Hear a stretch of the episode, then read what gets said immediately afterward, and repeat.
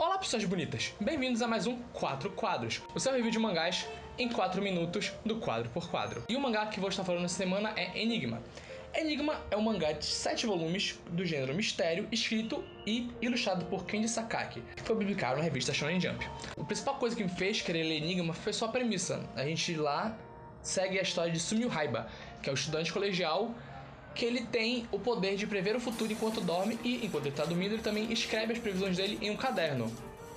E um dia ele e alguns amigos dele são presos na escola e lá eles, eles conhecem uma entidade chamada Enigma, que está propondo para eles participarem do E-Teste, que é um jogo de sobrevivência onde eles têm que escapar da escola em três dias enquanto eles são perseguidos por alguns monstros. E logo depois, lendo o mangá, você descobre que cada uma das pessoas que está presa com ele também tem um poder. Isso chamou muito minha atenção, porque era um, um novo jeito de ver alguma coisa, uma coisa tão clichê que era esse gênero de sobrevivência, que alunos estão presos em algum lugar e tem que escapar de lá. Aqui eles têm poderes e isso chama minha atenção para ler. Só que quando eu comecei a ler, eu percebi que esses personagens não eram nada mais que os poderes deles. Os poderes dessas pessoas vêm de algum trauma que elas tiveram na infância, de alguma história, e é isso que assim eles, eles desenvolvem os poderes.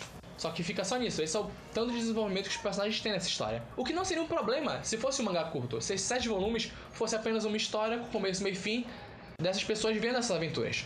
Só que não é isso que acontece.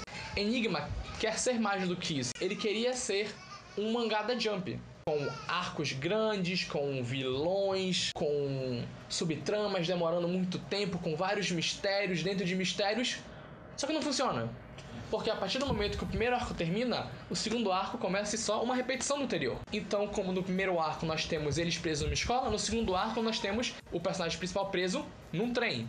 No segundo, no primeiro arco, as pessoas que estão presas com ele na escola têm poderes, no segundo arco, as pessoas que estão presas com ele no trem também têm poderes. No primeiro arco, as pessoas querem descobrir quem é o enigma, no segundo arco, as pessoas querem descobrir quem é um assassino que tem entre eles. Ou seja, é só uma repetição do que já está acontecendo. E isso é comum de acontecer em mangás de Battle Shonen ou de esporte. Sempre é batalhas, batalhas, batalhas, jogos, jogos, jogos. Só que lá você tem algumas mudanças.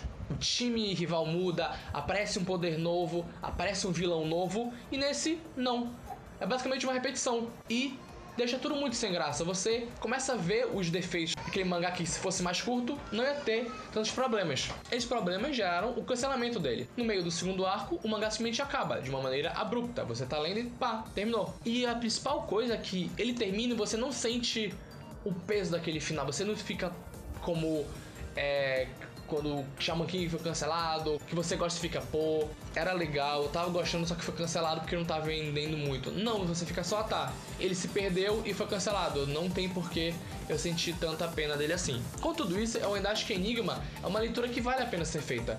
Tanto pelo primeiro arco dele, que não é nada magistral, mas ele é bem feito, quanto para ver o segundo arco de como o autor pegou essa ideia tão boa de um mangá de mistério e quis transformar numa coisa que não poderia ser e como ele foi se perdendo até chegar ao seu inevitável cancelamento.